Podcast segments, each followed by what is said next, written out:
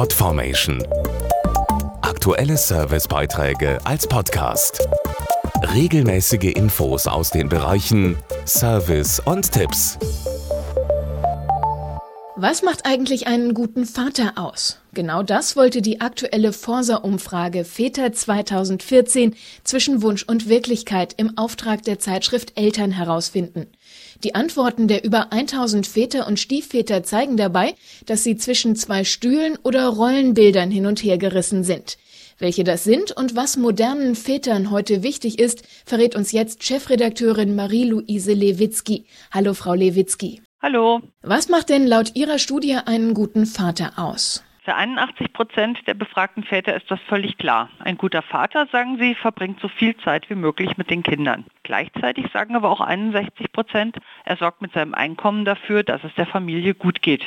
Und diese beiden Ergebnisse zeigen die Widersprüche, in denen Väter heute gefangen sind. Sie schwanken zwischen der traditionellen Rolle als Ernährer und dem Idealbild des perfekten Vaters. Wie wirkt sich das denn auf die Berufstätigkeit der Väter aus? Relativ wenig leider. Zwar hätten 43 Prozent der berufstätigen Väter gern mehr Zeit für die Familie, gleichzeitig ist die Mehrheit von ihnen aber nicht bereit, Teilzeit zu arbeiten. Beim Thema Elternzeit sieht es ganz ähnlich aus. Die Väter mögen die Elternzeit und nehmen sie auch, aber 80 Prozent von ihnen nur bis zu zwei Monate. Offenbar überwiegt doch die Angst um den Job oder die Angst, das Signal auszustrahlen, dass man keine Karriere machen möchte.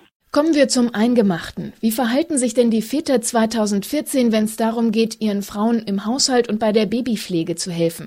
Die Männer wollen sich schon beteiligen. Die meisten helfen heute auch mit. 71 Prozent kümmern sich um die Babypflege, 58 Prozent stehen nachts auf und jeder zweite schmust gern und viel mit seinem Baby.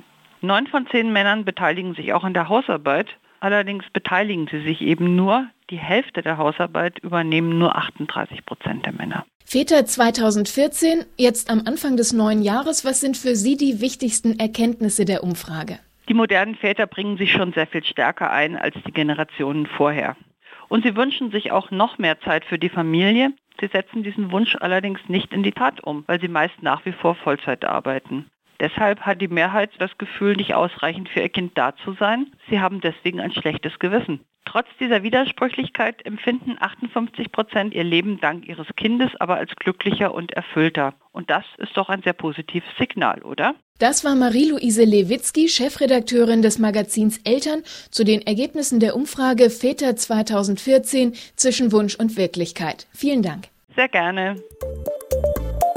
Podformation.de Aktuelle Servicebeiträge als Podcast.